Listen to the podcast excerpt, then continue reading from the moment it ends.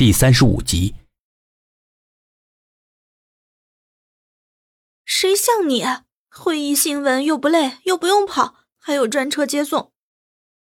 沈西一边在电脑上改着昨天写完的稿子，一边没好气的说：“哎，都怪我呀，太美了，主编疼我呗。”丙南拨了一下挡在自己眼前的刘海，弯弯的眼睛笑起来像月亮一样。你恶心。沈西没好气的瞪了他一眼。好了好了，你赶紧忙完工作，周末我叫你出去滑雪。丙南冲着沈西抛了个媚眼儿。手比着大大的 OK，每天都奔波在单位和家里面两点一线。最近比较忙，一堆的事情。一天的工作结束了，沈西窝在沙发上看着苦情的电视剧。一袭纯白色的露肩长裙，美丽的锁骨若隐若现。裙子的衣料白的仿佛透明，微微的反光。海藻般的长发散在肩膀上，眼睛淡静如海。突然，一阵急促的敲门声传过来了。沈西赶紧穿好外套，遮住自己外露的肌肤，从沙发上爬起来。他去开门。您好，请问一个叫做 K 的瘦瘦高高的男人是住在这里吗？眼前的这个女人穿着一袭黑色的高贵皮草，能有十五厘米高的高跟鞋。穿着黑丝袜的腿在厚重的皮草下高挑性感，浓密金色的大波浪随意的披在肩上，纯净的瞳孔和妖媚的眼型奇妙的融合成一种极美的风情。紫色的眼影把眼尾拉得刚刚好，随着红唇的浮动，能闻见他身上浓烈的香水味道。你好，是对面。但是他这会儿可能不在吧？沈西有些诧异的看着眼前这个女人，还沉浸在四周浓烈的香水味中，嘴巴不由自主的回答着：“这个麻烦他回来的时候你转交给他。”女人递给他一个盒子，盒子上什么都没写，就是那种透明胶带简单粘起来的一个白色纸盒子。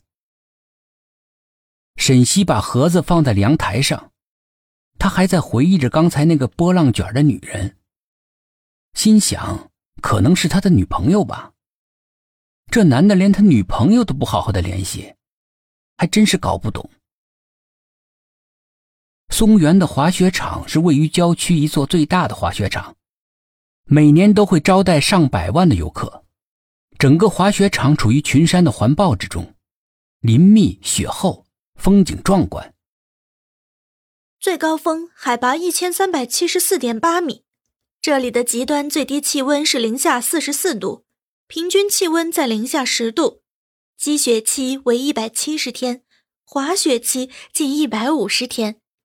每年的十一月中旬至次年的三月下旬是这里的最佳滑雪期。随行的讲解员字正腔圆的跟大家讲解着。